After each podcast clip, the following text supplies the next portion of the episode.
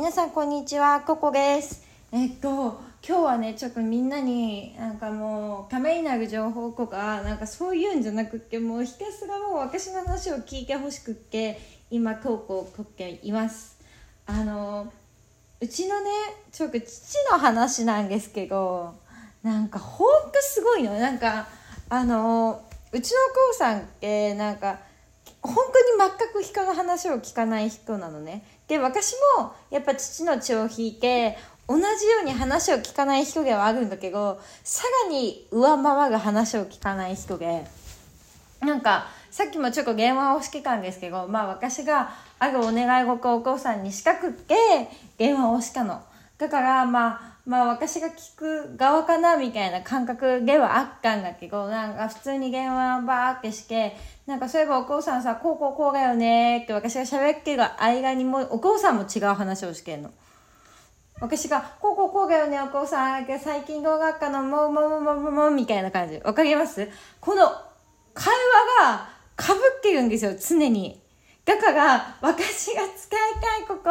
こうやって話してることを、あの、なんかね、かぶせてきてる、ずっと。ずっとかぶせてくるんですよ。もうこれがすごい腹がかしくないですか？私すごい、めちゃくちゃイライラするんですよ、これ、本当に。なんか、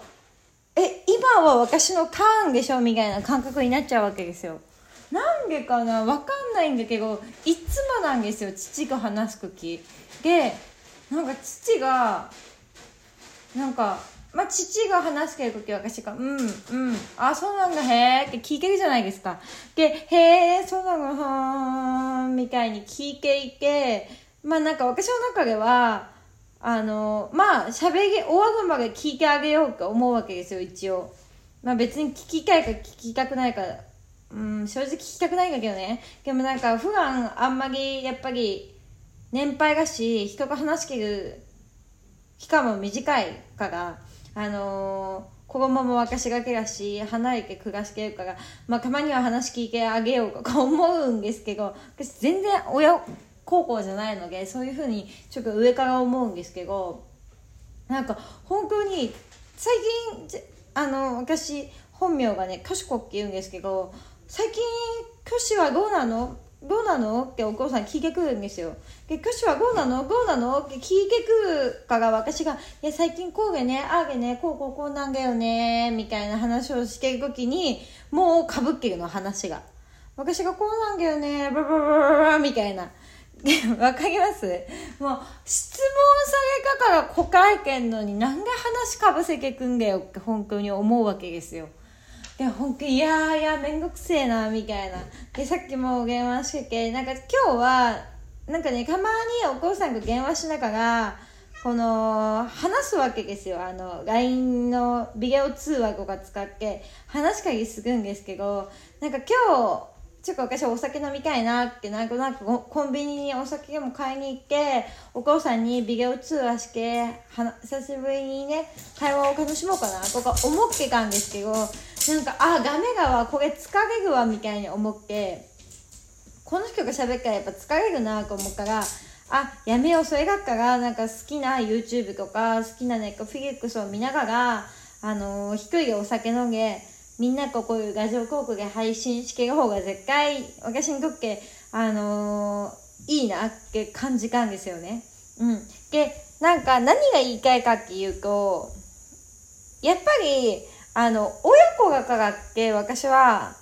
しなくていいと思うわけですよ。あの、なんだろう、親だから大事にしなきゃいけないとか、親だからこそ、えっと、自分が子供だから、この親を幸せにしてあげなきゃいけない。っていう考えの人ってすごい多いと思うんですよ。で、私自身も昔そういう人間だったわけなんですよね。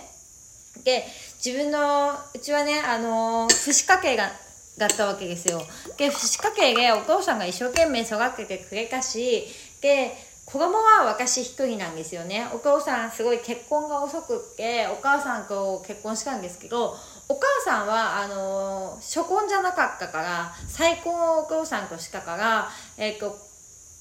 子供がね、あの、前の、お父さん、前の夫ですね、前の旦那さんの方に、あの、二人子供がいるんですけど、まあ、お父さん、うちのお父さんは初婚で、えー、とお母さんとね結婚しました。でそれで私が生まれたんですけど、えー、やっぱあの遅い出産だったしお母さんが。なので遅遅い出産結局そんなに遅くないと思うんだけど、まあ、割と遅い出産だったのかな。っていうのもありつつあまあ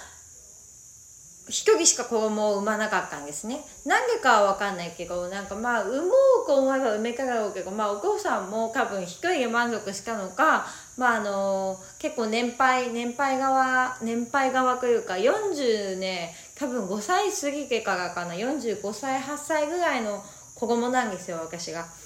の時に生まれた子供だから、あの、一人でしかちょっと年齢的に厳しいなって思ったらしいんですよね。で、それで私が産んだんだけど、やっぱりそういう話を聞くとさ、すごいなんかお父さん、その後お母さんと離婚して、えーと、シングルファザーで私を育ててくれたわけだからめっちゃ親孝行しなきゃいけないじゃないかって思うけたんですよ昔は思うけたしえっ、と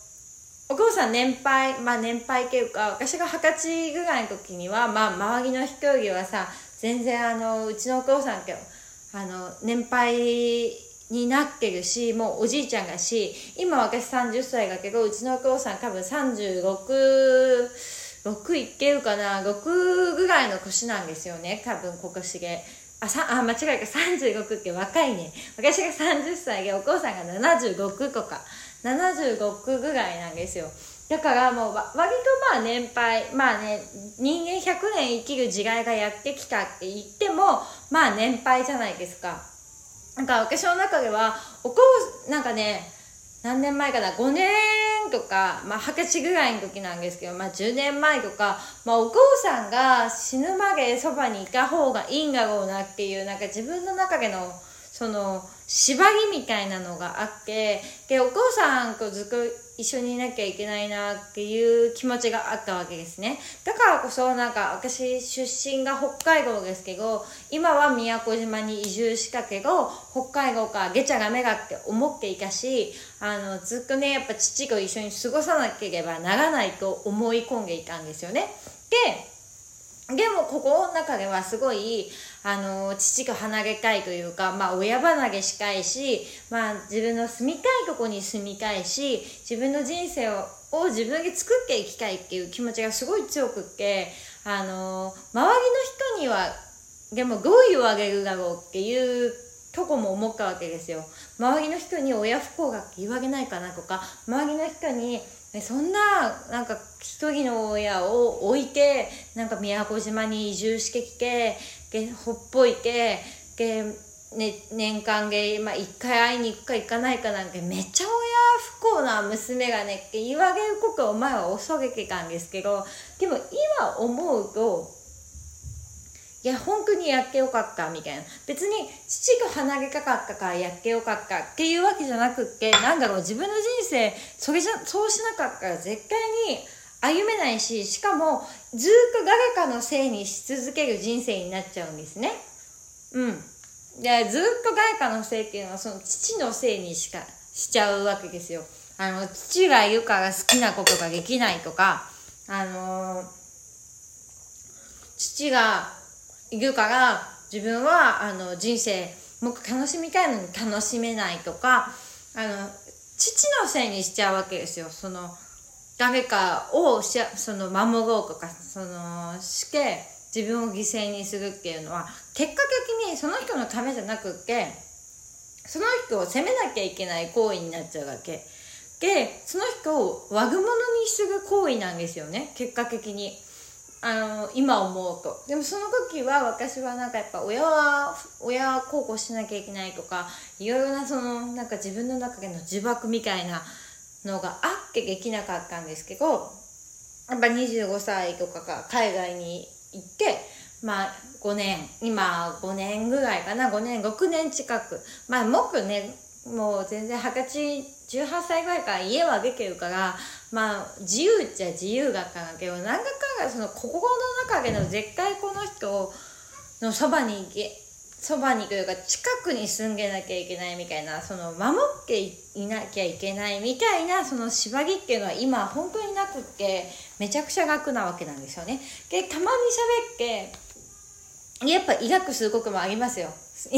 今皆さんにこうやって話したようにば話をバーって言って聞いてきたのにめっちゃかぶせてくるとかあの私はやっぱ話を聞いてもらうのすごい嬉しいしそれ幸せだなって感じるのになんこの父はこんな話すんかなって思うから父もやっぱ話を聞いてほしい人でなんかバーって喋りたい人なんですよね本当は。でもなんかやっぱ父も我慢してるんだと思う。うん、でも私はもう我慢したくないからそういう風になった瞬間に電話を切るようにしてます。はい。あじゃあまたねって言って普通に切ります。うん。なんかその我慢して話に付き合うってことは本当にしなくなった。うん。でなんかやっぱ父が飲んでかにしてもね結構なんかそういうことは起きるわけですよ飲んでいく余計さなんか話長くなったりしちゃうじゃないですかでそういう時もやっぱり私はうんあ、そうなんか、が思ってもうほんとすぐすぐか、ああ、もううるさいなって普通に言っちゃいますね。ほんと、ほんと普通に、いや、その話何回も聞いたし、もううるせえみたいな言っちゃう。そして、あのー、私が話したいから今は私の話を聞けっけ普通に言います。うん、そういう人間です。はい。そんな感じで、あの、やっぱりね、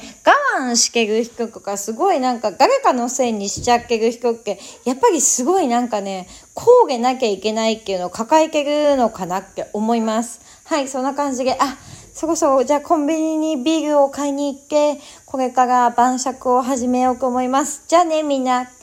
また後ほどおお話、激辛しましょうね。じゃあね